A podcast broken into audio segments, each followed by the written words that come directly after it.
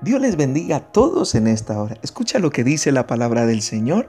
El que anda con sabios, sabio será, mas el que se junta con necios será quebrantado. Wow, la porción de la palabra nos muestra dos grupos de personas o dos grupos de personas con actitudes totalmente diferentes. La primera nos muestra el grupo de los sabios. Ahora déjame mostrarte rápidamente esta palabra sabios. Una persona sabia o un grupo de personas sabias, quiero hoy aclararte, no es un grupo de personas perfectas. No es un grupo de personas que ya se lo sabe todo, no, no, no.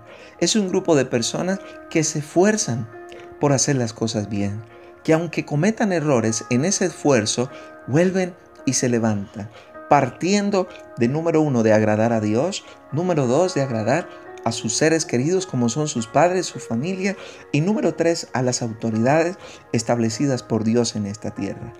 A diferencia del otro grupo, el grupo de los necios, ese grupo de personas que no se esfuerza por hacer lo bueno, no, no consideran que nos debemos esforzar por hacer lo correcto y menos pensando o partiendo por nuestro Padre o Creador.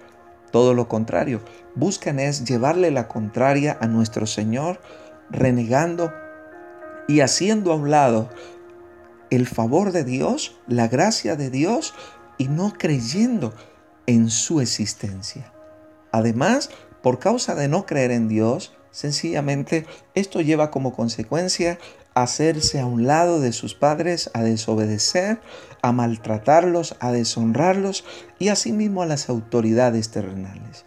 Estos son los dos grupos que la escritura me habla, del grupo de los sabios y el grupo de los necios. Ahora, la escritura nos está diciendo lo siguiente, ¿con cuál?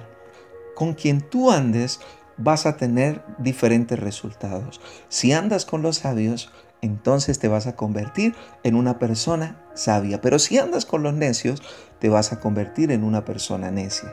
Y déjame hacer una anotación en esta porción. A veces, a la gente que tú amas, es la gente que está en un camino de necedad.